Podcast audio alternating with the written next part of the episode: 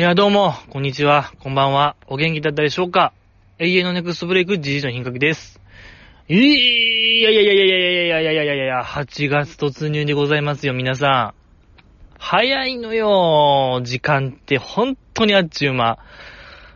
終わるのよ。もう今年も終わり。ほんと、毎日もね、よう言うてますけども、ラジオで。夏のツアー終わったらもう1年終わりって。あとはもう、紅白みたいな話ありますけども、まさにもう、えげつな早くないですか？人生。ほんともうそう思う今日この頃でございますけども、ちょっといいですか？先週のあれなんですけども、小松さんと一緒に喋ってたあれ、お昼に撮ってて、お昼の僕外で河川敷でやってたんですけど、もう本当にあれやばかったですね。まあ、小松さんと喋ってる時に、ここで僕倒れたら本望ですわ、みたいに言ってましたけど、あの時ほんまにやばかったというか、あの、僕ダイエットの一環として、この夏ずっと厚手のパーカーとか、羽織りながら夏過ごそうというキャンペーンやってて、えー、だから結構厚手なんですよ、僕。この夏なんですけど、T シャツとかあんま着ず、もうパーカーで厚手のトレーナーで行っちゃえ、みたいなうん、なんか街行く人から、あいつなんか、入れ墨でもあるんちゃうかと思われたら、これ幸いと思いつつ、こう、厚手の長袖で過ごしてるんですけども、いや、それもあって、この夏、激圧、灼熱の中やってて、いや、本当に命の危険感じましたね。まあ、お酒飲んでたからかわからないですけど、終始眠たかったんですよね。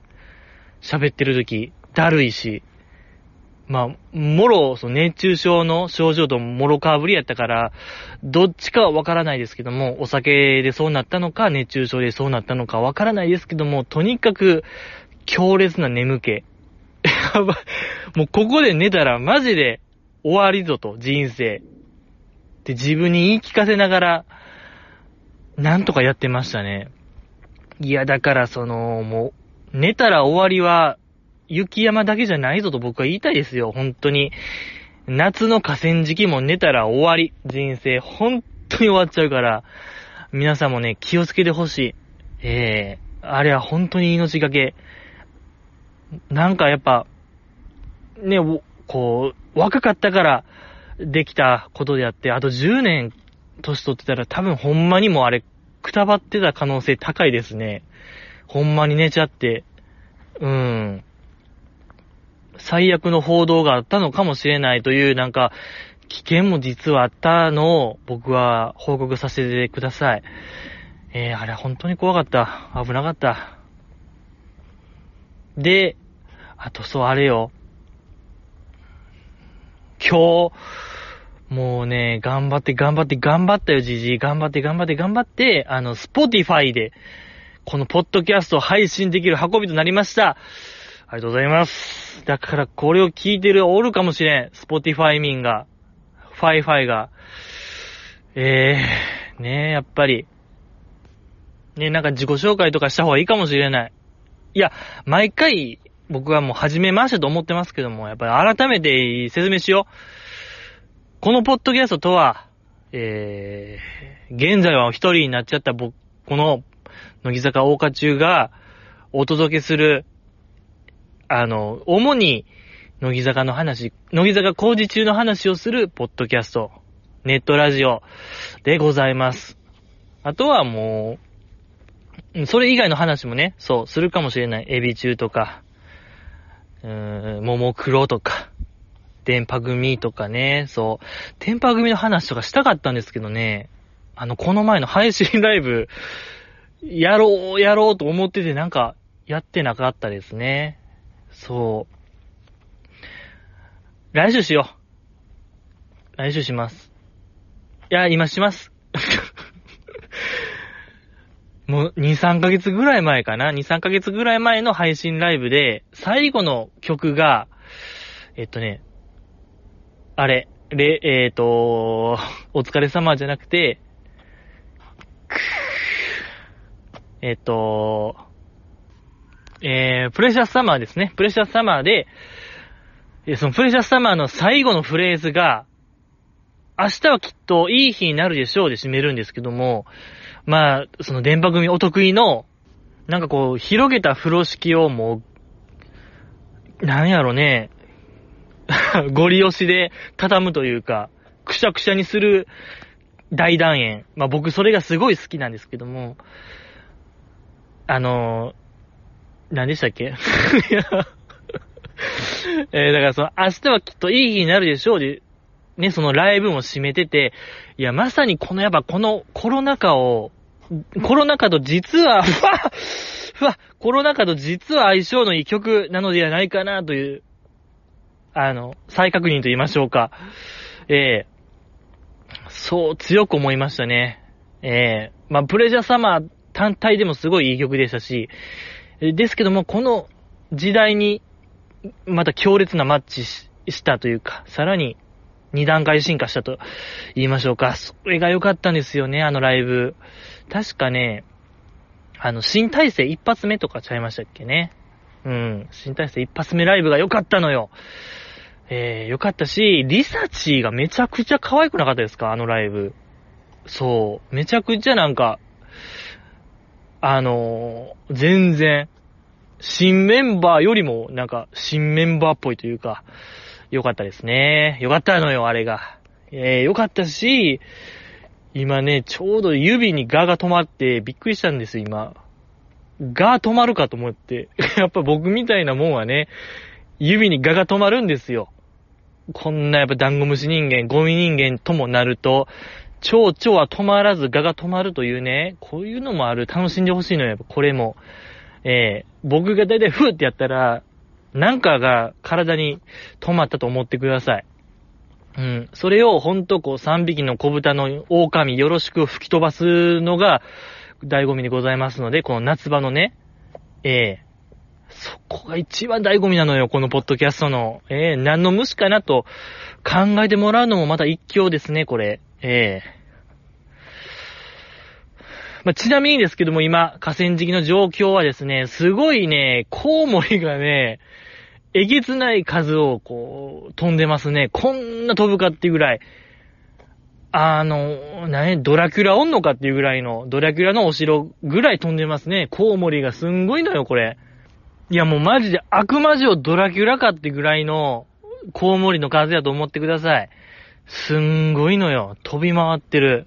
そんなにおるかってカーとか、ハエとかでしょ？多分食べてるの。とんでもないよ。だからこの辺の生態系。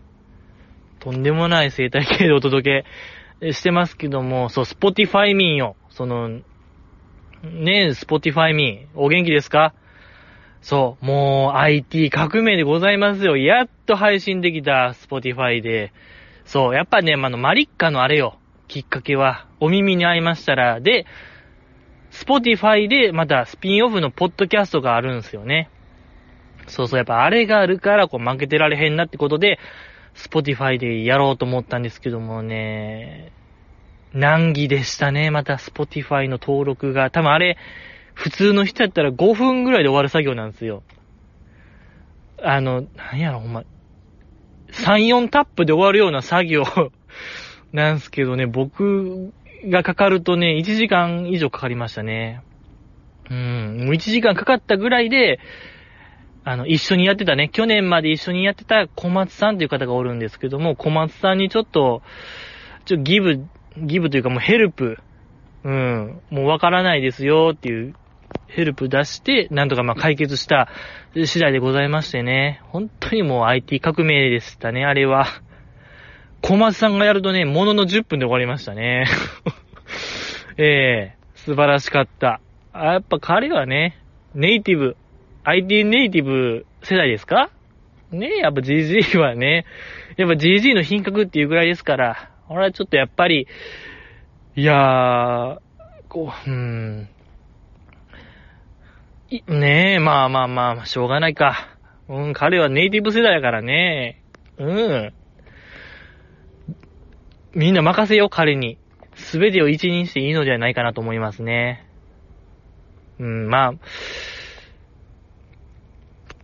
そうそうそう、あと、そう、先週ね、だからその小松さんと喋ってて、えー、撮り終わった後、ちょっとま雑談みたいなしてて、僕が意識朦朧としてる中、その中で小松さんが、じいさんやっぱ、大食い、大食いとゲーム配信やってくださいよみたいな話を僕はもう、ほんま夢うつつでしたけども、あの時。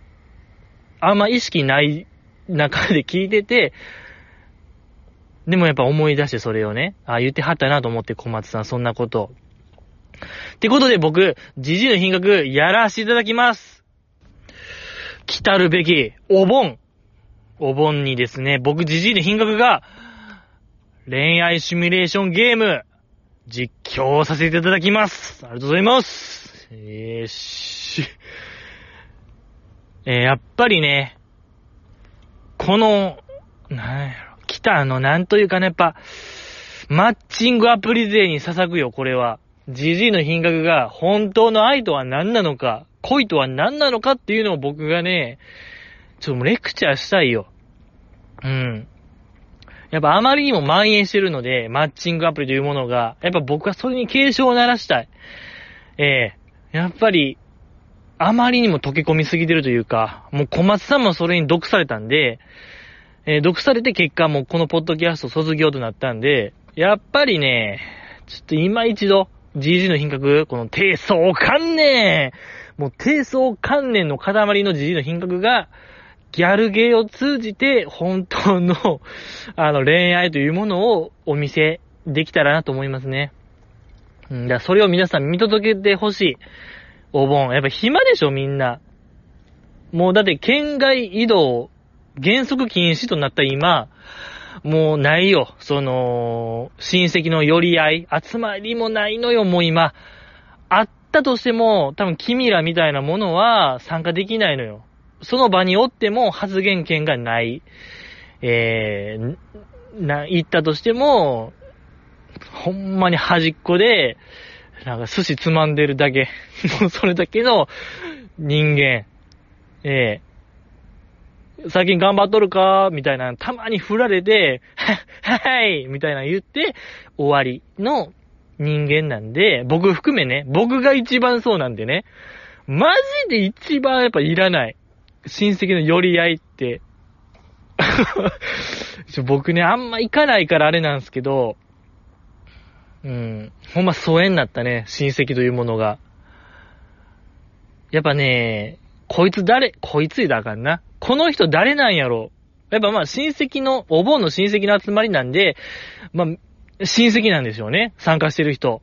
でも、この人は、そのかけ、頭の中で家系図広げたら、誰に当たる人なのかもう、正直僕わからないぐらい、こう、親戚付き合い疎い人間なんで、多分これを聞いてる方々もそれに近い。うん、やっぱあんまり、は、なんか、お盆のそういう、ご先祖様のお墓掃除みたいなあんま言ってない人なのかなと思うので、うん。で、まあそういう寄り合いで、この人誰かなと思ってて、まあわからんままね、なんか会が終わって、終わった時に、あの人って、え、誰なん？みたいな聞いたら、なんか親戚の人やった？みたいなオチでしょ？そういうのでしょみんな。え、親戚の、なんか親戚ちゃうんかい？みたいな。血縁者じゃないんかい？みたいなオチでしょ？うーん。めっちゃあいつ喋ってたやん、みたいな。近所の人のくせに。いや、まあ、近所の人のくせに言うとあかんけども。うん、まあ、すごいね、その、僕らの家族と縁深い他人やったんやな、みたいなオチがある人らでしょ、みんな。ね、やっぱそういう人らの集まりなんですから、やっぱ見ましょう。だ、僕は伝えていきたい。そういう人らに、本当、もうやっぱね、恋愛、恋愛があっての家族ですから、はい。やっぱね、ちょっとマッチングアプリ勢はそれがちょっとないかもしれない。うん、やっぱ、なんかちょっと、うん、やっぱあれは、うん、で、マッチングアプリをやってる君らへ、おままごとですよっていうのを僕は声を高々にして言いたいので、やっぱね、僕はギャルゲーを通じて僕はそれをね、伝えていけたらなと思うので、皆さんぜひ、ご覧ください。あ、そう、その、コマさんからゲーム配信と大食いをやってくれっていう要望やったんで、えー僕がそのギャルゲー終わっ、エンディングスタッフロールの時に大食いやります、僕。はい。あのー、ペヤングの超大盛りを、あの、スタッフロールまでに食べきれるかどうかチャレンジもあるので、皆さんこれだ最後まで見てほしいのよ。ええ。なんなら最後だけ見てほしいかもしれない。多分、夕方ぐらいから始まって、朝方に終わると思うんで、朝方じじいの、朝4時5時かな ?4 時5時に、ペヤング超大盛りを、まあ5分ぐらいで食べきれるのかどうかみたいな、一世時代の大勝負あるんで、ちょ、それ見てほしいのよ。えー、これもてんこ盛りよ。だから皆さん、この夏、じじいの品格、頑張らせていただきますよ。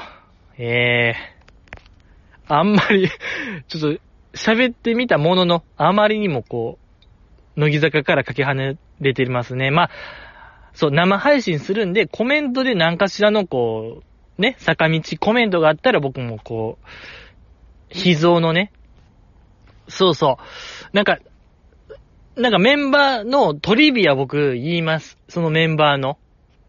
ええ。ちょっと嘘あるかもしれないですけども、フェイクあるかもしれないですけども、そのメンバーのトリビア発表してなんか喋ると思うので、皆さんぜひ、このお正お正月じゃないわ、お盆ね、見てください。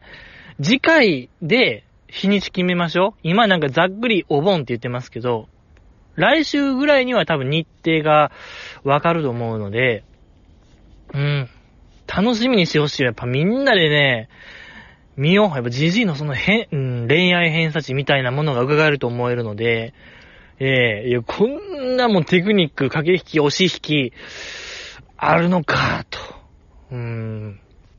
こう、存分に発揮すると思うので、ぜひご覧ください。あと、よろしくお願いします。たこ焼きレインボーの話、たこ焼きレインボーの話は、していいですか？いや、ちょうど、今週、まあ、この前、たこ焼きレインボーとしての活動が全部終わったんですよ。あのーまあ、僕、エビ中が大好きで、エビ中が所属する、その、スターダストっていう事務所があるんですけども、ももクロとかがおる。で、そのスターダストは、全国にも展開してて、アイドル、AKB みたいな、SKE があったりとか NMB があったりみたいな、HKT があるように、スターダストも土地土地にアイドル、ローカルアイドルがおって、関西は、たこ焼きレインボーっていうのがずっと頑張ってたんですけども、そのまあ、たこ焼きレインボーが、卒業でしたっけ？あれ、全員卒業？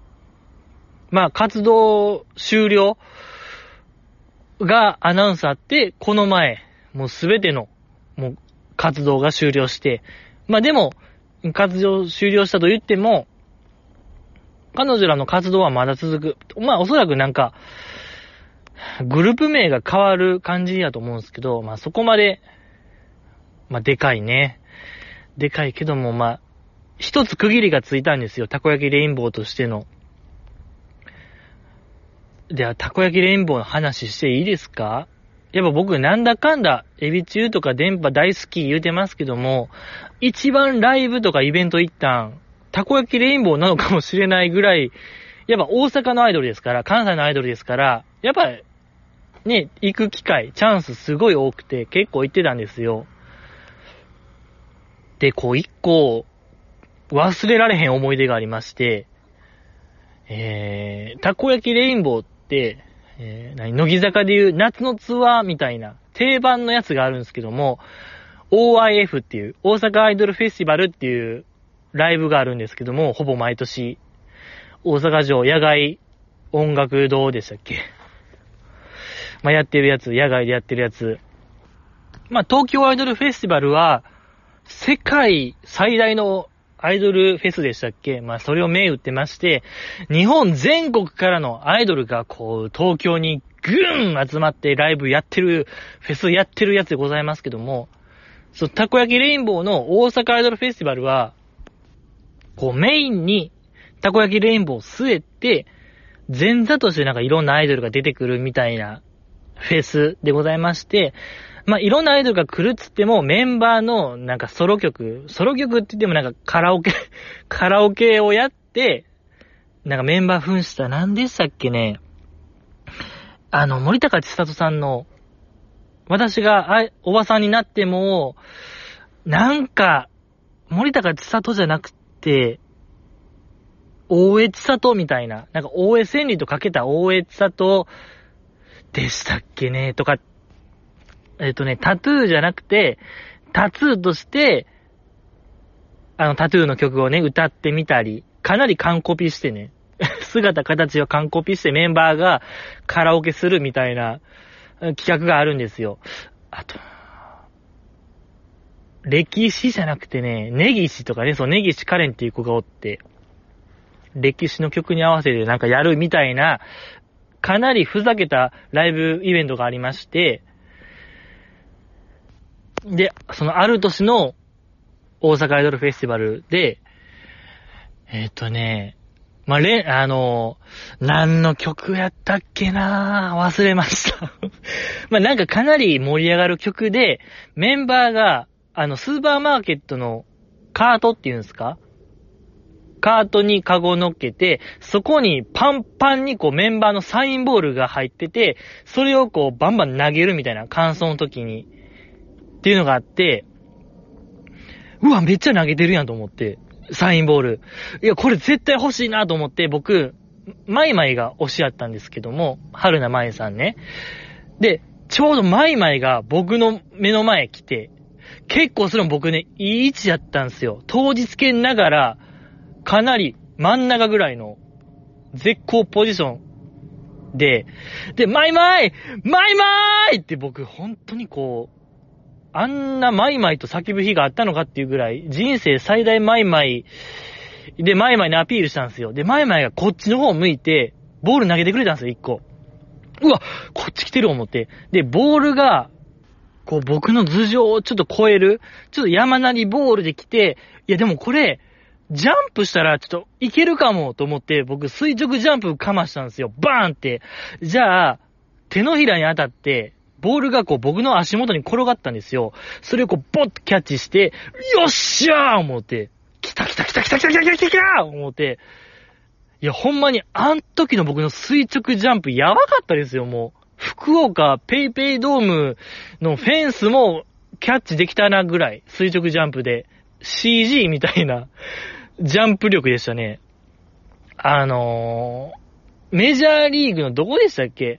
なん、グリーンフェンス、うん、でしたっけ？めちゃくちゃ高いフェンスありますけども、10メーターぐらい ?8、10メーターぐらいかな？いや、ほんま、信じられへんぐらいでかいフェンスありますけども、まあなんかあれをメジャーリーガーは、壁キックしてキャッチするみたいなスーパープレイみたいなのありますけども、いや僕も壁キックせずもう垂直ジャンプでぴょーんで取れるぐらい、ほんま嘘みたいなジャンプ出たんですよ。この火事場のバカ力というか、いや、あるんやな思って、そういうのってやっぱ不思議な力が。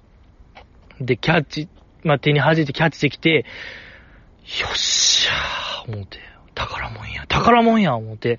で、ボール見たら、前々のサインと、なんかコメントみたいな書いてあって、うわ、すっごいな思って、よっしゃ、よっしゃ、よっしゃ思って、喜びに浸ってたんですけども、ちょっとここで冷静になって、やっぱこの状況でジャンプするって、あんま良くないかもな。フェアじゃないかもなと思って、こう、マナー悪いなと思って、まあ、でも、うーん、そう、後ろの人がちょっと怖い人やったらどうしようと思って、なんか、ね、なんか、因縁とかつけられるかもしれへんな思って、それってやばいなと思って、なんかさりげなく、まあ、さりげなくは無理ですけども、ちょっと後ろ確認したんですよ。パッと後ろ向いたら、青い T シャツと青い短パン履いてて、その、春名舞さんが、マイマイのイメージカラーが青なんですよ。で、後ろの人はもうそれを完全に意識して、マイマイ推しですよみたいな全身でアピールしてて、そう、3人おって、マイマイ推しの人。で、男の人が1人と女の人が2人。まあ、年の子を見る限り親子なんですよ、その3人は。お父さんが娘に付き合って、アイドルのライブに行って、前、それもマイマイのいい服を着てると。ちょっと待ってくれよと。僕に、このマイマイ僕の方に今投げてくれ投げてくれたみたいな感じやったけども、そんなわけないと。これは、僕の一個後ろのこの人らに投げたに違いないと。だから山なりボールで僕の頭上を、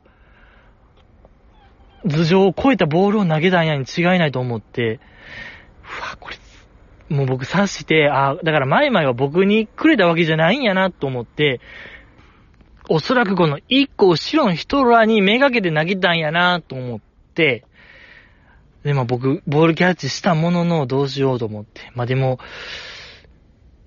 それねって思って、正しいとこに返さなあかんなと思って、僕、後ろの方向いて、あ、あの、よかったら、これ、どうぞ、つって、もう、この後ろの親子にあげようと思って話しかけたんですけど、その、お、で、その娘さん二人、女の人二人、高校生と中学生ぐらいかな、の女の子らがすごい喜んでて、え、本当ですか？みたいな。めちゃくちゃ喜んでるのと、対照的にお父さんが、は？ぁみたいな。いや、それ君のやろ？君は持っときみたいな。結構高圧的な感じで言われて、いやいやいやいやいやいや、と思って。よかれとこっちは思って言ってんのに、何よそれと思って。で、娘さんも明らかに欲しいみたいな顔してるのに、お父さんが、めちゃくちゃ突っぱねてくるやん。結構強めに突っぱねてくるやんと思って。いや、でもやっぱこれはマイマイが絶対、そうしたかったはずだと僕は、言い聞かせて、いやいや、これは、もう僕が持っとくべきじゃないと思うんで、ちょっと、どうぞ、あ、差し上げます、みたいな言っても、お父さんが全然なんか、いらんわ、みたいな、ずっと言ってきて、ええー、と思って、え、こういうのってなんかスムーズにいくかなと思ってたんですけども、紳士になれるかなと思った、ジェントルマンになれるかなと思ってたんですけども、全くなれんくて、思ってたのちゃうなと思って、あ、どうしよう。でもこれはもうここで引き返すのも男じゃないなと思って、いやいや、これ本当にもう、あなたに差し上げます、みたいな僕、何回も言ったんですけども、何回も突っぱねてくると。いや、君がキャッチしたから、君が持って帰りや、みたいなのずっと言ってきて、はぁと思って。いや、もうなんなら僕も、ちょっとはぁですよ、もう。た、ね、こんな宝物を差し上げると言ってるのに、何よ、その態度。と思いながらも、いやいやいやいやと。ね、もう全身青でございますし、なんなら僕その時全然グッズ着てなかったですし、うん、だからやっぱあなた方の方がふさわしいですみたいなの言っても、押し問答ですよ、本当に。あ、差し上げます。いりません。差し上げます。いりません。みたいな、何回もラリーがあって、で、曲ももう終わって次の曲みたいに言ってんのに、で、僕確かその時なんか、そう、僕の好きな曲がかかってたからもう前向きたいんですよ。僕からしたらステージ見たいのに、後ろ向いて、知らんおっさんとずっと会話してるのも嫌やなぁ思って、この、押し問答ももうええわ思って、一回ちょっと、手のひらに置いたんですよ、そのお父さんの。手のひらに置いて、僕も手を後ろにサッとしたんですよ。手を後ろに組むというか、もう僕は受け取らないですよ、いらないですよっていう意思表示をして、で、な、なんやねん君みたいな言われて、で、僕がもうとっさに、僕も、たこ焼きレインボーより、エビ中の方が好きなんです。って結構でかい声で言って、もう終わらせようと思って、もう、諸刃の剣というか、これを言うことのなんか、でかさみたいなあんま考えなくて、とにかく終わらせた一心で会話を、終わらせた一心で、エビ中の方が好きなんですよ。みたいな叫んで、たこ焼きレインボーのライブ会場で、最大の屈辱みたいな恥ずかしめを僕が受けて、なんとかこう、収めてくれたというか、矛を収めてくれて、ああ、なんかわからんけど、そうか、みたいな言ってくれて、なんとかことなきを得たんですけども、今でも元気してるあの人ら。マイマイ押してるかなあの人ら。いや、それで、ずっと心、頭の片隅にあるんですよ。やっぱりあれ、拾っとけばよかったな。白切っとけばよかったな。はーって思いながら。でもライブが終わって、もう、えーアンコール、ダブルアンコールとかも終わって、ちょっとこれだけじゃ、なんか嫌やなと思って、もう一回最後後ろ向いて、ごめんなさい、そのサインボール、写真だけ撮っていいですかと。あの、思い出としてね、どっか写真だけ撮らせてください、お願いしますって言って。あなた方にこのボールを差し上げるので、どうかお願いしますって言って、なんとか、もう一回なんかカバンから出してもらって、か、あの、写真を僕がガシガシ撮って、ほんまにもう 3D キャプチャーみたいな、もう完全に360度全方位撮ったよ、僕あのボール。角度、全角度から撮って、まあ、撮ってる途中に、その娘さんが僕に、いや、もうあれやったらあげますよ、みたいな、なんか言ってくれるんですけども、いや、やっぱここは背に腹は変えられないというか、いや、それはできないですと。やっぱ僕は、エビ中、私立エビ中学が好きなんで、で、その中でも安本彩香さんが好きなんで、そのね、サインボールが手に入ったら、ね、またくださいよ、みたいな言ったんですけども、どうなんですか？取れました？サインボール、安本さんのサインボール、僕待ってるんですけども、今も。ね、あんまやらないですけどね、エビ中、そういうサインボール投げる演出。見たことないですけども、とか、まあ今でもね、その親子が今でもこう、たこ焼きレインボーを応援してたらいいなと思うんですけどね、僕そっからずっとこう、毎年ね、大阪アイドルフェスティバル行ってるんですけども、一回も見かけないですね。まあ席が違うのかな？席が違うのかもしれないですけども、一回も見かけない。うーん。まあ、こう、行くべきところの人に行ったなと思って僕はもう満足してるんですけどもね。うん。多分どっか僕のツイッター遡ればあると思うんですけどね。その時の5年ぐらい前かな。5、6年前の記事、記事じゃないわ、そのツイート見たら、多分あると思うんですけどね。うん。今日は以上ですか？今日は あーた、乃木坂、坂道の話が全然できてない。よくないよ。まあ、でも、今週はね、やっぱたこ焼きレインボーラストっていうので言わせてください。いや、正直まだあるんですけどね、たこ焼きレインボーの思い出。それまたいつの日かね、うん、来たる日が来たら喋りたいと思いますけども、やっぱこのポッドキャスト、乃木坂工事中の話をするという大義名分があるんで、やらせていただきますよ。ねえ、乃木坂工事中どうでした？皆さん。頭脳決定戦第3回でございましたけども、やっぱ一番いいのよ。ええぐん抜いて面白いのはやっぱ頭脳がね、よかったのよ。そう。やっぱこう、いや僕ね、ちょっと悲しいというか、はじめ、その平均点発表みたいな、ありましたけど、43点みたいな、低いなぁ、みたいな、ありましたけども、いや僕もアイドルにそういう、なんか、賢さを求めるのは、酷な話やなと思うか、思うんすよね。やっぱ学生生活もそんなもん送れないわけじゃないですか。乃木坂ともなると、ね、学校も相対指定とかの話を聞きますし、その子らにその、ね、学力みたいな求めるのってなんか変じゃないですか？もう僕、そろそろいいかなと思いますね。そういうアスリートとか、アイドルをバカキャラ扱いするノリ。だってもう今、そういう流れすごくないですか？価値観が。ルッキズムっていうんですか？見た目、なんか、身体的特徴とか、生まれをいじるのってもう、ご法度みたいな流れですけども、でも、なんかアイドルとかアスリートの天然、まあ、天然で片付けてますけど、そういう、アホな発言を、バカ回答みたいなのを、はまだ笑えるんや、みたいな、あれがあるんですけども、僕は正直なんか優しい笑いみたいな、まあ、好きですけども、面白いなと思うんですけども、だからといって、まあでもそうね、傷ついてる人がおるからやめようって話ですけどもね、でも、いや、難しい問題。こ うなんか喋ってみたものの、難しい問題でございますよね、そういうのって。いや、けどやっぱそれをやるからには、もう、そういう、ねえ、アイドルとかアスリートの学力はもう咎めない方がいいかもしれないと僕は思うんですけどね。だって僕らがステップ踏めないでしょ。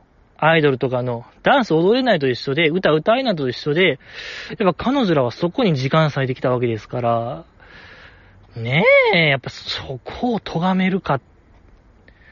で、何より僕ね、アホなんですよね、原則。割とね、あの、シャレならへんぐらい底辺高校卒業なんで、なんか、あの、めちゃイケでもよくありましたけど、そういう、AKB とかモームスの抜き打ちテストみたいな、もう笑えなかったですもんね、僕。僕も、あの当時現役でしたから、全くわからんくて、ほんま、わ、川栄さんの答えとか、なんか辻ちゃん、かこちゃんの答え笑えへんかった人ですから、だから撤廃してほしいね。何よりも先に撤廃してほしいよ、僕は。アイドルのおバカいじり、アスリートのおバカいじりを、そう声高に叫ぶ一人でございますけども。いやー、まあまあでもね、まだ、その価値観が残ってるならば、そこを楽しもうやないかと僕は思うんですけどね。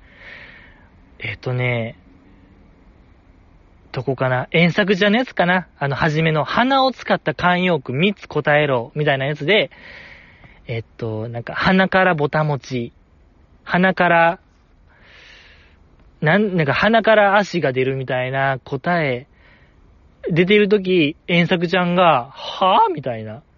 合ってるでしょ？みたいな、ああいう不服そうな、ちょっと不満げな顔してた遠作ちゃん、めちゃめちゃ可愛くなかったですか？あれ。あれすごい良かったんすよね。うーん、遠作ちゃん。いつも結構なんか、戸惑いとか、ニコニコ、どっちかですけども、結構なんか、戸惑い、怒りみたいな顔をあんましない遠作ちゃんがあの顔してるの良かったんですよ。可愛かったですね。うーん。でも鼻からぼたもちって、確かにありそうですけどね。えーん、なんか、ありそう。意味はちょっともう出ないですけども、ありそうと思いますね。あと何かな。ヨダちゃんのあれかな。ヨダちゃんの、面の皮を使って例文を作れみたいなやつで、お前の面の皮を剥いでやろうかみたいな、結構なんか怖いやつ。うん、ファンキーな答えしましたけども、ヨダちゃんなんですよ。やっぱり。このポッドキャストでもちょっと前に言いましたけども、鹿の島怖いところ説、えー、密輸、銃の密輸バリバリやってるのかも、みたいな話ありましたけども、ちょっと真実味を帯びてきたというか、ほんまに近寄ったらあかん場所あるかもしれない。夜。鹿の島無駄に怖いイメージ植え付けようとしてますけども。いや、だから、現場検証したい。僕としては本当もう足を使った操作をしたいのよ。実際にこう、鹿の島行って、銃の密輸してるのかしてへんのかみたいなね。したいんですけども、やっぱこの状況下となると、やっぱね、なかなか操作も進まないわけでございますけどもね。まあ、でもそれで、なんか合ってたみたいなね。ヨダちゃんからしたら、お前の面の皮を剥いでやろうかっていうのは、えー、相手のその本性みたいなのを暴くぞみたいな意味として使いましたみたいな言ってましたけど、それ、正解ですみたいな。そういう使い方もありますみたいな言ってましたけども、やっぱ普通ってね、面の皮って言ったら、おこがましいとか、えー、なんか面の皮が厚いみたいなやっぱそういう使われ方しますけども、ヨダちゃんのやっぱあの使い方ができる。これやっぱ実は粗暴な女性じゃなくて、ほんまに日本語熟知してるというか、もう金田一秀穂さんみたいな、日本語の神みたいな、とんでもない文系人間かもしれないですよ。これヨダちゃんって実は。僕はそんな気がしてならない。えー、ここまで言いましたけど、多分ユダちゃんはほんまに知ってたというか、だからこそああいうテクニカルな答えができたのかなと僕は思うわけでございまして、いや、だからヨダちゃん実はボキャブラリー豊富なんかもしれないですね。てかまあ豊富、確定でいいのではないかなと僕は思いますね。もう日本語全部知ってるよ。もうありとあらゆる日本語。慣用句以外は、慣用句という言葉は知らないけども、それ以外は全部知ってるよ。ほんと、マニアックなあの、意味も知ってるヨダちゃんやと僕は思うんすけどね。で、まあ、あとは、あの、福沢諭吉の学問のすすめの冒頭、上下、なんですか、上下一点で表せ、みたいな問題で、練炭が、何でしたっけ、天下の、天下の、天下の上下、みたいな答えを言われてるとき、舌ペロってしてたんですよ。皆さん、これ見てほしいのよ。もうほんとアーカイブあるんで、見てほしい。練炭のあの舌ペロ、あの、ほんともうちょっとペロってする。あれ見てほしいのよ。やっぱ、あれができるというなんか、メンタル、とんでもない。17とかでしょ。いやいやいやいやいやいやいや、やばいのよ。なんていうかな、転生してるというか、ネトゲとかでよくある、あ限界突破に近いかな。ああいうアプリゲームで言う。普通じゃないのよ、もう練炭。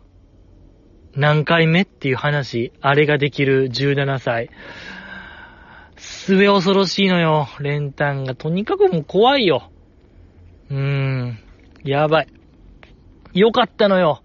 よかったって話でございますけども、あと、梅ピオのね、あの、福沢諭吉の説明。天下を取る人は上下関係に厳しい人物であるみたいな説明しましたけども、やっぱね、出てましたね、梅ピオの。やっぱヤンキーイズム。出てましたね。やっぱり、やっぱ梅ピオの所作一つ一つがやっぱそれでしたもんね。天下取りに行くスタンスと言いましょうか。今考えてみたら。やっぱ誰よりも先輩というものを先輩として扱ってましたし、やっぱそう考えたらあの答え、天下を取る人はやっぱ上下関係を重んじる人。これなんですよ。天下人なんですよ、もう、その、梅ピオのやってることは、そのもの、天下人そのものでございますよ、皆さん。これよ。もうすべては布石と言って過言ではないでしょう。伏線張ってるというか。もう間もなくでしょ。天下人なるの、梅ピオ。ええー、大変だこりゃ。梅ピオ時代到来の予感がする答えでございましたよ、皆さん。よかったのよ。で、その後そのマイチュンが、ね、あの、福沢諭吉の学問のすすめ、天上、上下で、えー、天、天人上下で、えー、冒頭を表せで、天上天が唯が独尊って言ってましたけども、いや、これやっぱりね、埼玉イズム出てましたね、マイチュンの。本当にもう、なんというかね、隠せてないというか、いや、たびたび私はヤンキーじゃないみたいな言ってますけども、やん、あの、埼玉はそういう街やけども私は全然違いますみたいに言ってますけども、いや、やっぱそれはやっぱもうレベルが違うというか、灘高の人が、ね、僕はアホやねんつったところで、いや、灘高やんみたいな話で、やっぱもう、おる場所が違うというか、次元が違う。出てましたのよ、やっぱマイチュン。で、その YouTube でたまたまなんか見て、あ、なんかこれやと思いました、みたいな言ってましたけども、でしたらさんが、いやね、特攻服の動画でも見てんの？みたいな言われてましたけども、いやもうこれ心配よ、ちょっと乃木坂ちゃんの YouTube 履歴を見るコーナーがあってもいいのじゃないかなと僕は、抜き打ちで。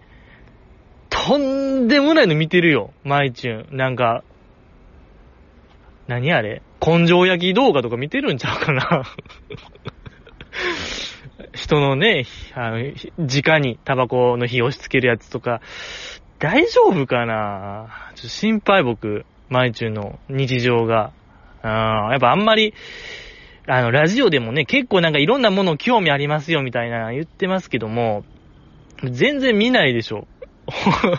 ほぼほぼ、東京リベンジャーズもね、見る見る言ってますけども、ちょっとやっぱ見る気配ないですし、とか何やったっけね、去年も、約束のネバーランドでしたっけ？かきちゃんが、かきちゃんでしたっけ？前、うん、まあ、進めてたやつも、多分見てない。見てるのは、根性焼き動画と、ゆい、天井、天がゆいが独尊動画の2本。とか、なんかね、ほんま単車改造の動画とかでしょ？やっぱ怖いのよ、それは。あんまり見てほしくないですね、僕からしたら。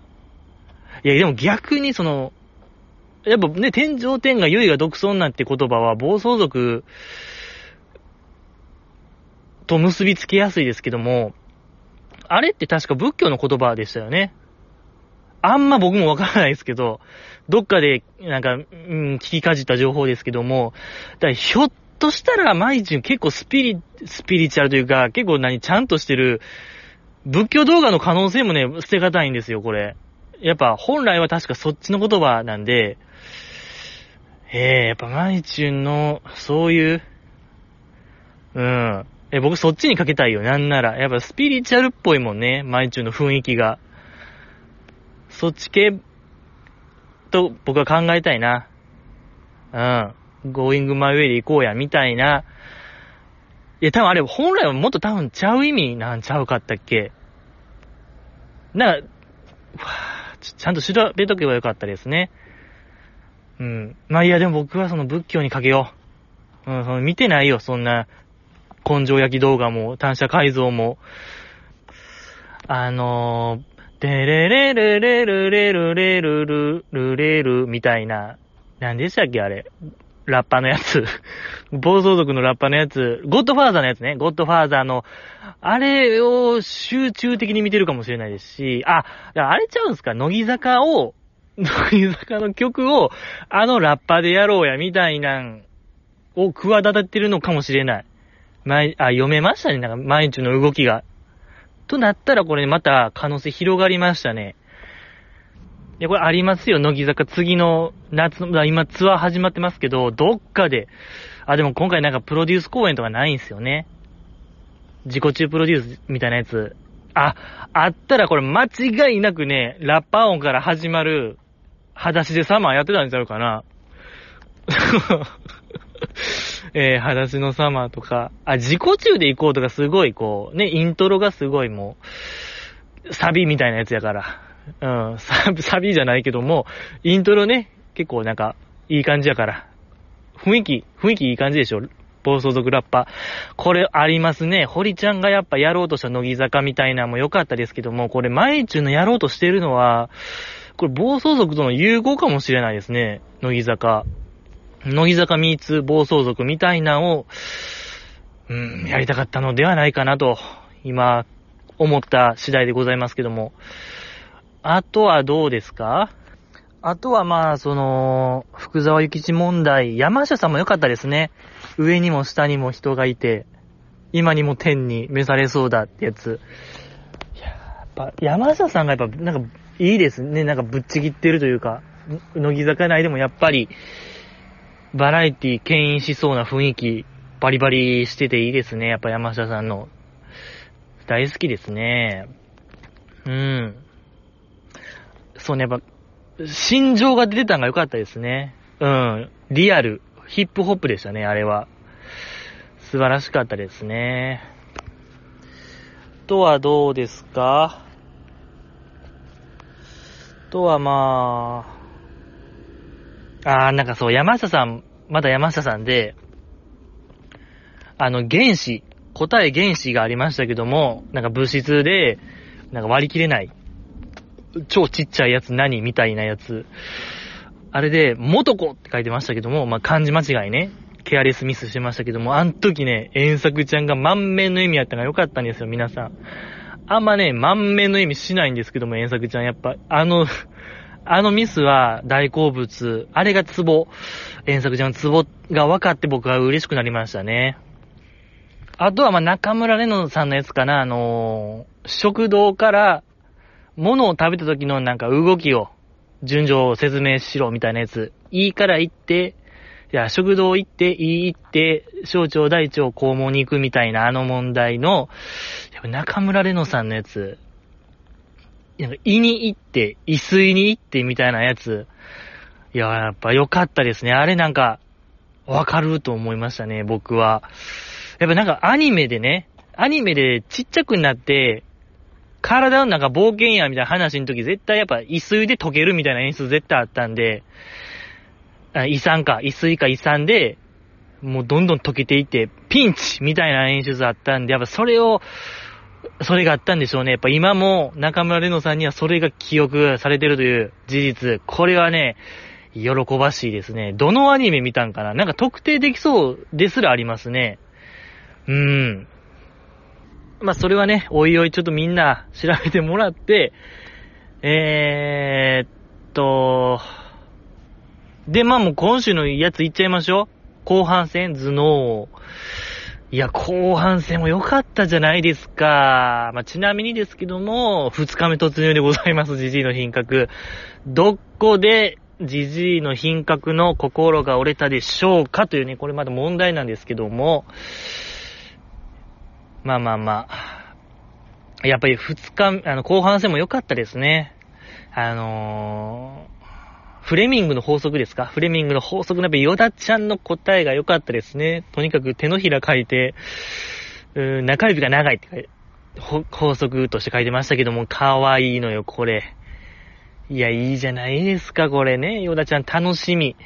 ヨダちゃん楽しみというか、あの、来週でしたっけ？来週、10日とかの、8月10日のさんま御殿に、出るんすよね、ヨダちゃん。これ楽しみやと僕は思いますね。いや、ヨダちゃんのやっぱあれ出るんちゃいます？秘蔵の。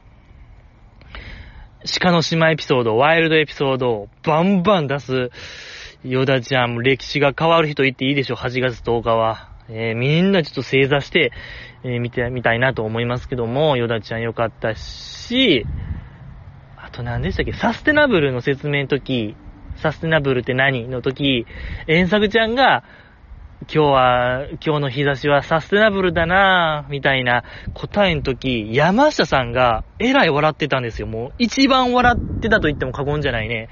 あの収録、前編後編あった、ありましたけども、いや、遠作ちゃんは山下さんの答えで大笑いして、逆に山下さんは遠作ちゃんの答えで大笑いしている。いや、この二人の関係性、実はかなり密接なのではないかなという、あれも伺えてよかったですね。ええー、あと、えー、サステナブル、うーん、あれかな。まあ、あとサステナブル問題のゆみきちゃんですか。ゆみきちゃんのあの、サステナブル、サステナブル？最近よく聞くなぁ、みたいなやつ。いや、めちゃくちゃ面白いじゃないですか。あれ、よかったじゃないですか、ゆみきちゃん。ねえ。やっぱゆみきちゃんといえば、チンキン聞いてますか？皆さん、沈黙の金曜日。この前もどえらい回ありましたよね。神回が。ゆみきちゃん泣いちゃうやつ。いや、めちゃくちゃ面白かったな、あの回。うーん。で、その後ずっと怒ってるゆみきちゃん。あれはもう演技とか、計算とかそういう範疇超えた涙からの怒りは良かったですね。で、RP がずーっと、RP 二人がずっとなんか、あの、なんていうかな、慰めるみたいな、泣かしたんですけども、慰めるみたいな構図が面白かったですね。よかった、あれ。新規面白かったな、この前。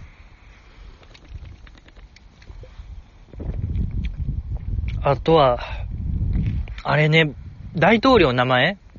現在の大統領の名前、ジョー何みたいなやつ。まあ、バイデンでしたけども、いや、結構この乃木坂ちゃんが、いや、これ結構なんか僕ショックでしたね、あれ。現在のアメリカ大統領の名前がわからない。いや、これちょっとね、いや、なんかもう笑えない事態かもしれない、僕は。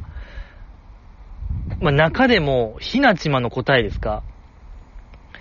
まあ、そのジョージ・ワシントンが、まあ、ジョージ・ワシントンっていうミスしちゃってましたけども、で、その下にいっぱいなんか、候補みたいな書いてましたけども、これちゃうかな、みたいな。結構俳優、映画関係者の名前、ジョージ・クルーニーとか、ジョージ、えー、ルーガスとか、出てましたけども、一個ね、書い、なんか、皆さん見えましたかね？あの候補の中に、栗ニトリって書いてたんですけども、ひなちま。栗ニトリはもうなんかやばいでしょ。栗ニトリはちょっとこれ。いや、だってこう見かけたとき、栗ニトリってなったもんね。ちょっと声裏返ったというか、己の目を疑った、そんな瞬間でしたね、僕あれ。ちょっとひなちま、これ低層観念でしたね。いや、僕、ひなちま信じてたんですけども、ちょっと、まあ、ね、わからないですよ。何の、何、何が何なのか僕にはわからないですけども、これはもう、ちょっと、もう風紀委員としてちょっと言わせて欲しかったですね。うーん、低層観念でした。低層観念がちょっと、荒ぶってるね。いや、まあ、面白かったですけどね、ひなちま。そう。サステナブルも完璧な説明しましたしね。そうよ。いいよ、別に。わし、あの、大統領の名前知らんくても。ね、サステナブル知っときは、上等上等。あとは、そうですね。あと、まあ、豆電球のやつですか？豆電球と乾電池があって、その3つつなぎろみたいな、あの、線書いて、豆電球が光るようにしろみたいな問題で、いや、あれの遠作ちゃん良かったですね。あの、ほのぼのとしてる。豆電球の周りに、電池を書いた、線書かずに、寄ってきてるやつ、豆電球に。いや、あれ、めちゃくちゃほのぼの。もう、遠作ちゃんらしさが全開でしたね。そう、やっぱあの回、通じてやっぱなんか、遠作ちゃんのなんかバラエティ力が着実に上がってるのがなんか受けてよかったですね。やっぱり一時期どうなるかと思いましたけども、これとんでもない速度で進化するかもしれない。そう、やっぱ、うん、山下さんの近くにおったら、大化けする可能性があるかもしれないですね。あとは、あれかな。英語の問題で、あの、先生と子供の絵があって、What is country? で先生が言って、子供が、こう、答えてるやつ、なんか会話を成立させるやつ、あのね、国の、国の絵が描いてあって、いや、あれ、むずくないですか？あれはちょっとむずいなと正直思いましたね。アメリカってあんな形、いや、僕いや、ほんま僕マジであれ、そうね、どっか。うん、だから日本のどっかかなと思いましたね、僕。どこかな、あの形は。三重県とかあんな形ちゃいましたっけ？三重県かなって僕結構マジで思ったんですけど、ねえ、アメリカって答えでしたけども、なかなかその、桃子とみなみちゃんがね、同じミス、ユーラシア大陸、あっこまで被るかっていうのは、ちょっとこれ、疑惑と言いましょうか、カンニングどちらかがしたのではないかなと、すら覚える。まあでもラジラーやってますからね。ラジラーユニゾンあるからね。うん、ユニゾンアタック。ユニゾンアタックとし、信じたいですね、僕は。うん。確かにでも、みなみちゃんの説明めちゃめちゃしてましたけども、韓国がここにあって、みたいな、出っ張りが、みたいな。確かに見えましたね、完全に。中国、ロシア、えー、他の東アジア、出てましたね、あれ。いや、あれはちょっとやっぱ、みなみちゃん、あっぱれやったなと僕は思いましたけどね。いや、そこで、設楽さんから、いや、ユーラシア大陸って、大陸はちゃう、ちゃうやろ、ちゃうでしょみたいな言った時にみなみちゃんが、いや、それは分かってますよみたいな。そこまでバカじゃないですよみたいな言ってた、あれ、みなみちゃん、かわいいのよ、あれ。あれが良かったですね。ナンバーワンでしたか。ナンバーワンでしたでしょ、あれはね。ええー、よかった。あ、あとはまあどうですか？うーん。あとまなんかマーヤのなんか英語力みたいなのがちょっと高かったんが良かったですね。なんか分かってる風というか、あのー、日村さんがスキーウェアを着るとクマに見えるみたいな問題。あれで、マーヤが、そのルックライクは何々見えるみたいな結構もう近づいてた。マーヤ。やっぱね、乃木英語はガチ英語ですよ、あれは。もう、間違いなくガチ英語、使える英語、なのではないかなと思いましたね。そう。よかった。でも結果発表で、まあや5位。いやいやいや、もう賢でしょ、実質。賢組と言っても過言ではない。でね、そう、ゆみきちゃんがね、最下位でございましたけども、ゆみきちゃん、そう、その、番組にも、あの、工事中番組内でも紹介されへん、される率が低かったのがやっぱよか、よ、よかったというかね、設楽さんも言ってましたね、もうそれが課題やと。ただただ間違ってた。面白くなかったみたいな、あの答え。いや、あれを見たらやっぱ、賃金すごいなと思いましたね。ええあれだってもうほぼ、サジ投げたと一緒ですから、バナナマンが。まあ、バナナマンがどこまで関与してるかわからないですけども、まあ、番組が結構サジ投げたのをもう RP2 人が毎週頑張ってるんやなと思ったら、まあもう RP2 人もね、かなりサジ投げてますけども、まあ面白いんですけどね、それが。うん。いや、ゆみきちゃん、面白いですね。で、そう。あのー、で、マーヤともまた同じクラスで、同じクラスやったのに、みたいな話ありましたけども、ね、ずんなも同じクラスでしたけども、あれ見ましたか？皆さん、ツイッターで、その、頭脳王の全員分の答え、あ、点数出てましたけども、結構、ね、ずんな真ん中ぐらいでしたよ。うん。真ん中ちょい下ぐらいで、とても同じクラスとは思えない成績でしたけどもね。うん、なかなかこう、あの表は良かったですよ。皆さん見ましょう、ツイッターで。乃木坂工事中のアカウント。いや、やっぱ個性出てましたね。なんか見えてきたのが、やっぱああいう頭脳と呼ばれるマーヤとか、えーと、中村玲乃さんとか、神奈川さやちゃんとかが、みんな英語0点やったんですよね。なんか異常に英語の点が低い。で、数学がちょっと高いんですよね。ここなんか、みんな考えたい。なんで英語が低くて、数学が高いのかという共通点。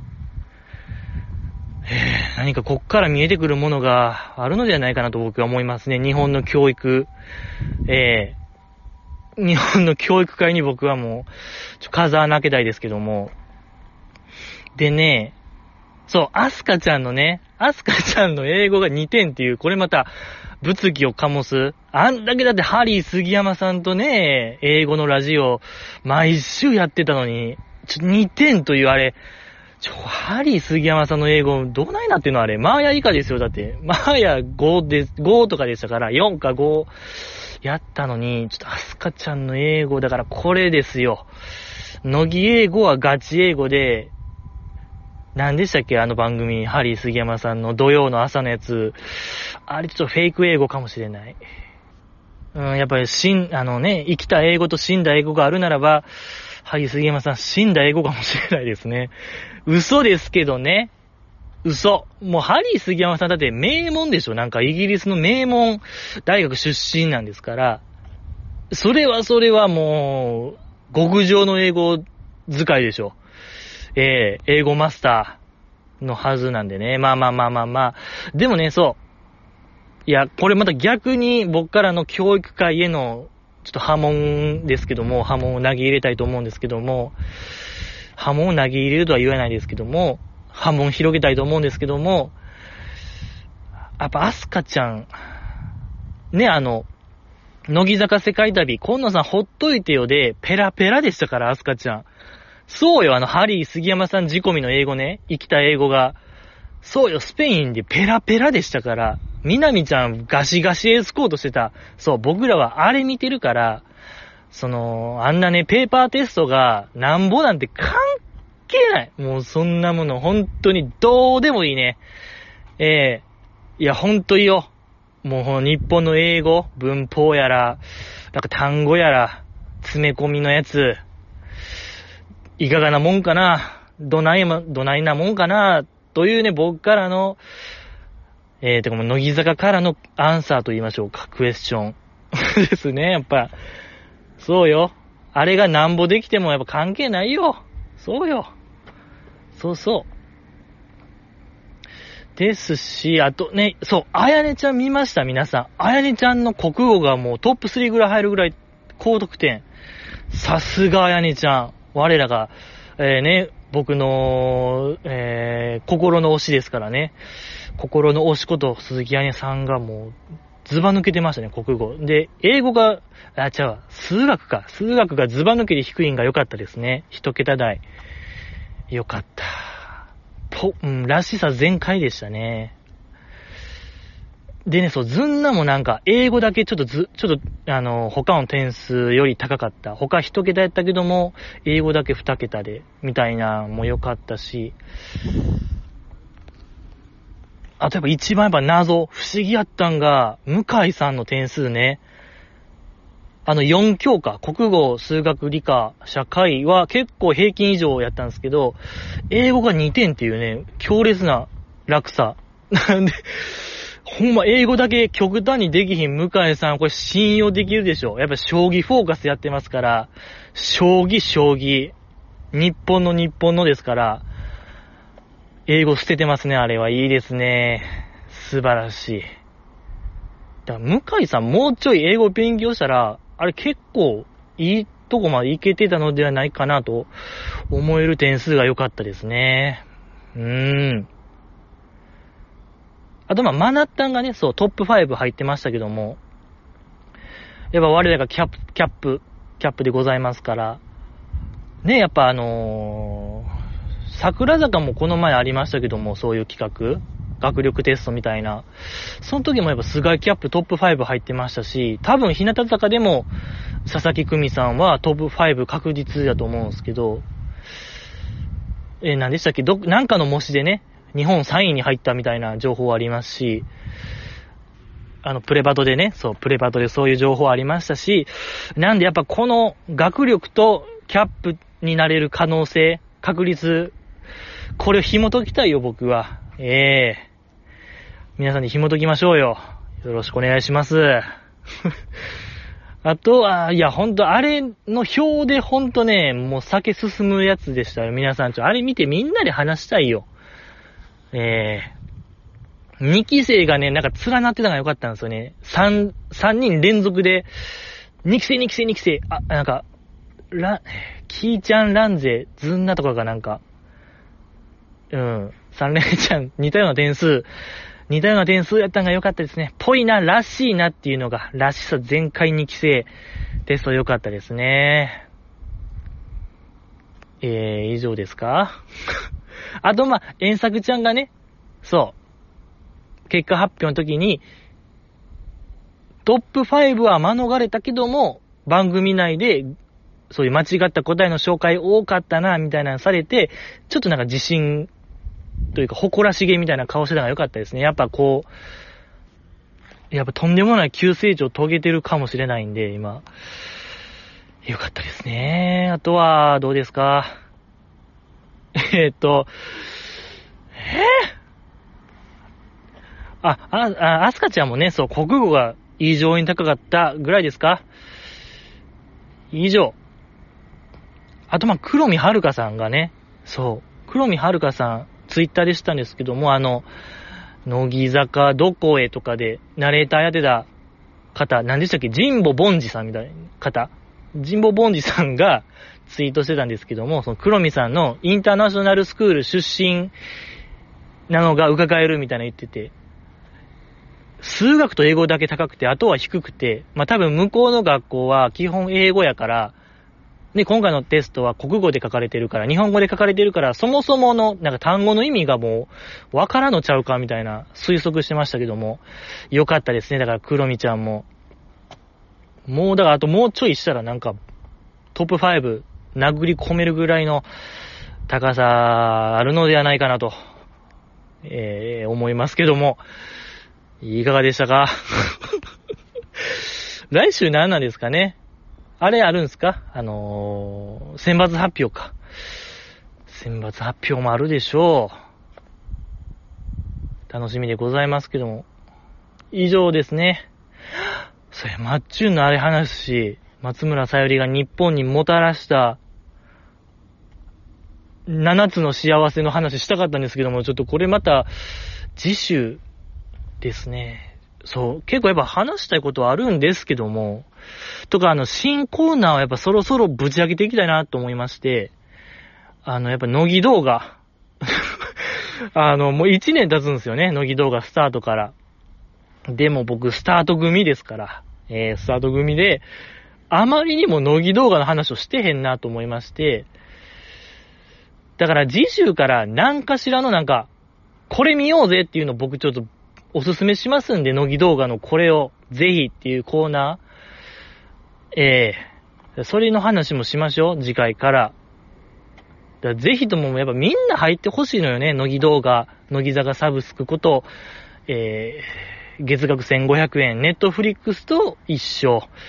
えー、あのね、全裸監督も見れないですけども、何も、あの、ゾンビも見れない、もう、イテモンクラスも見れないですけども、僕らには乃木坂があるということで、それのコーナーぶち上げたいし、あと、あれ聞きました？皆さん。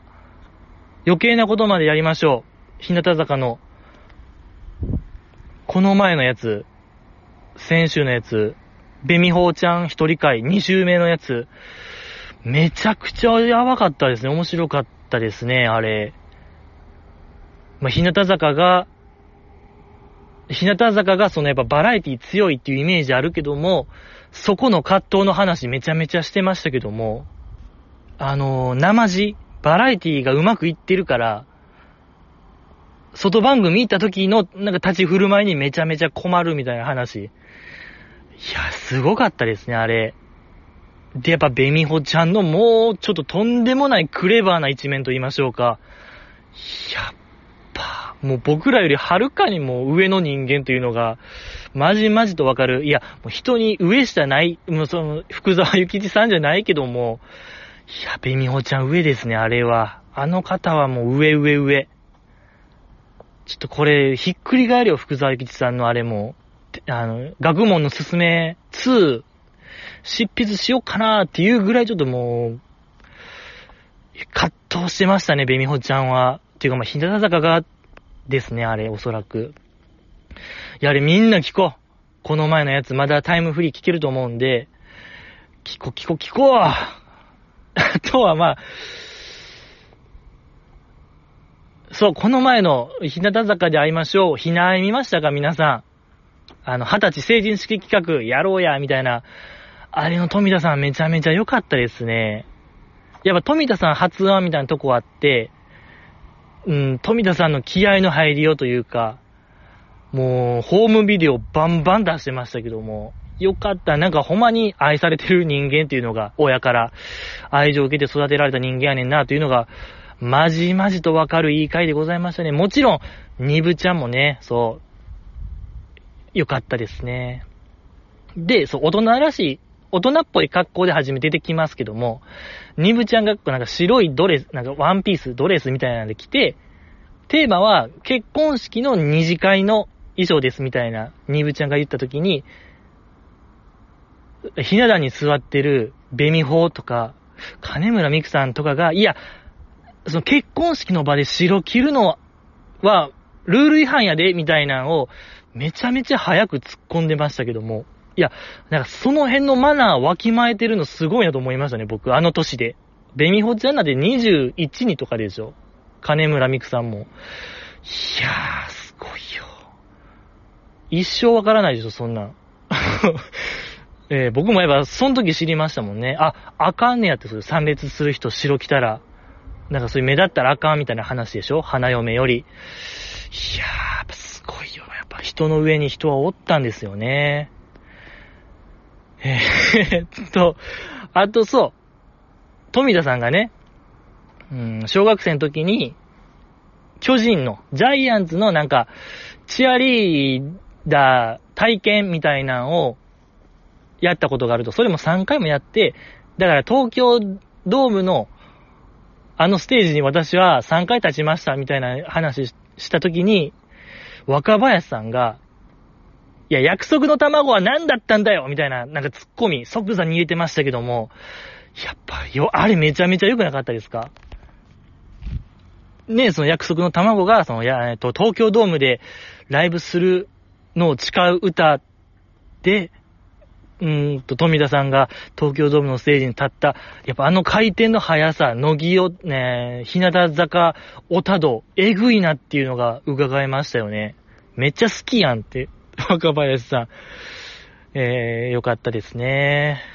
以上ですか、今週は。えー、いっぱい話しましたよ。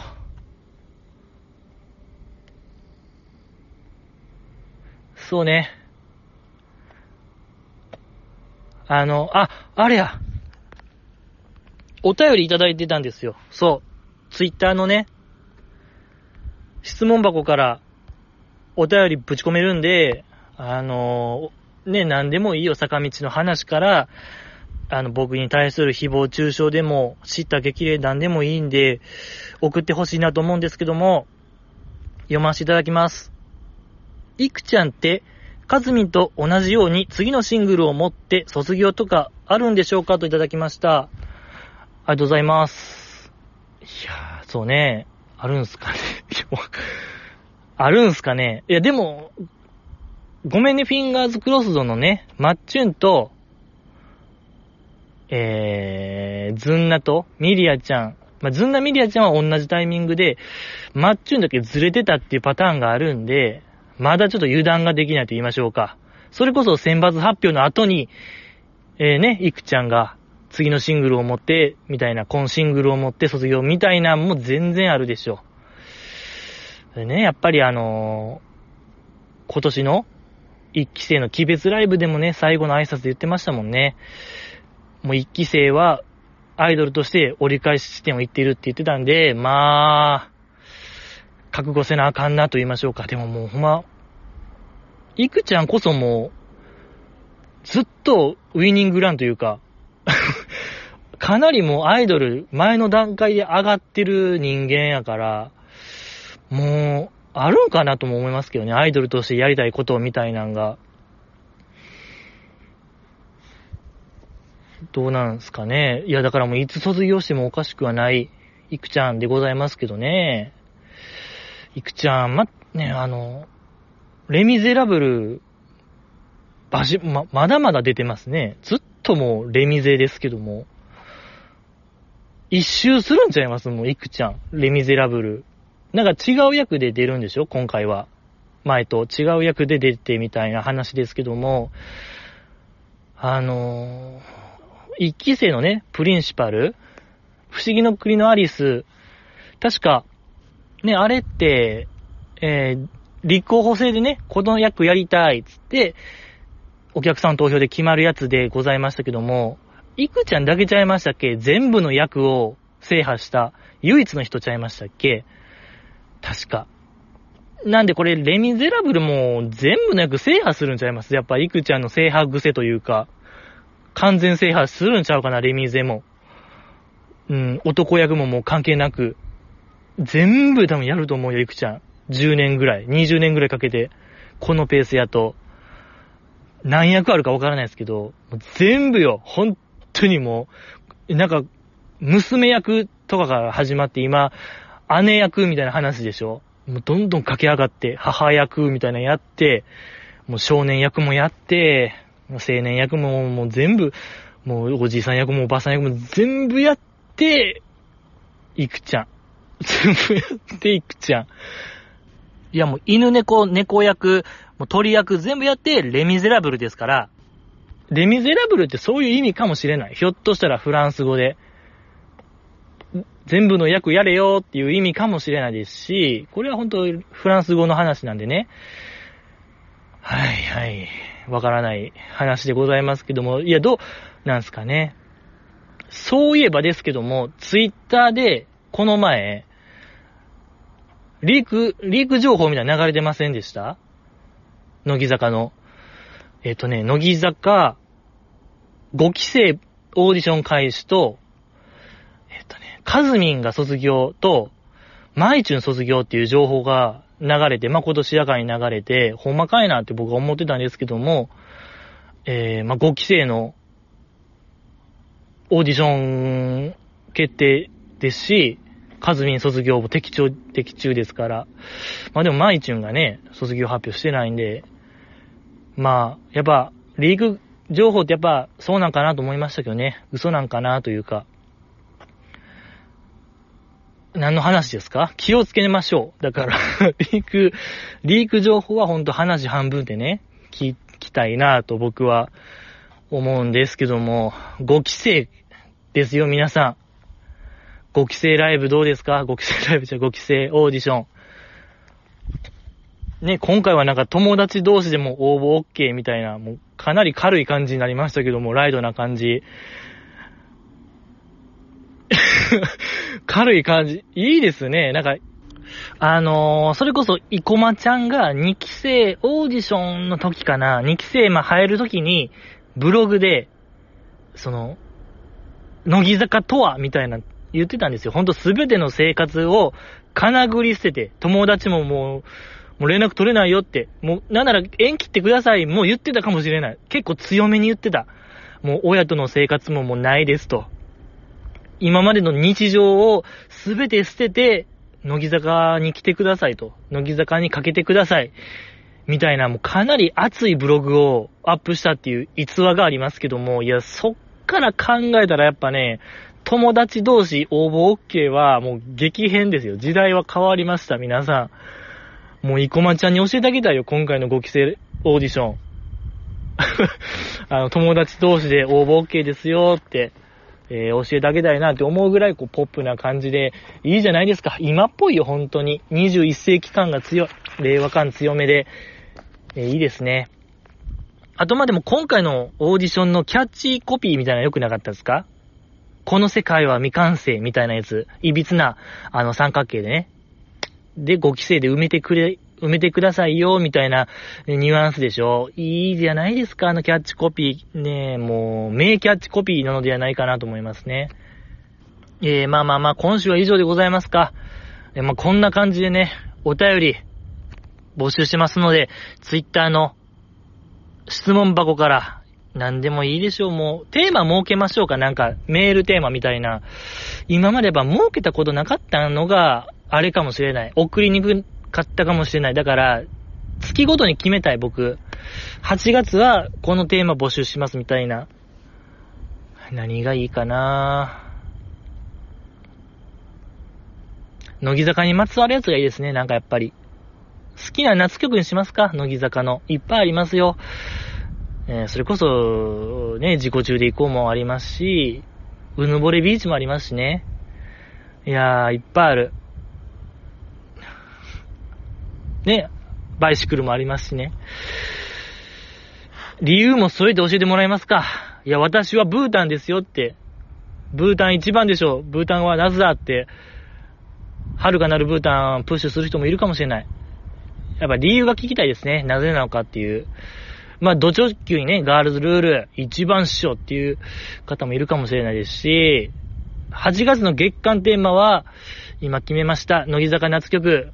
できたら理由も添えて、ってお願いします。ありがとうございました。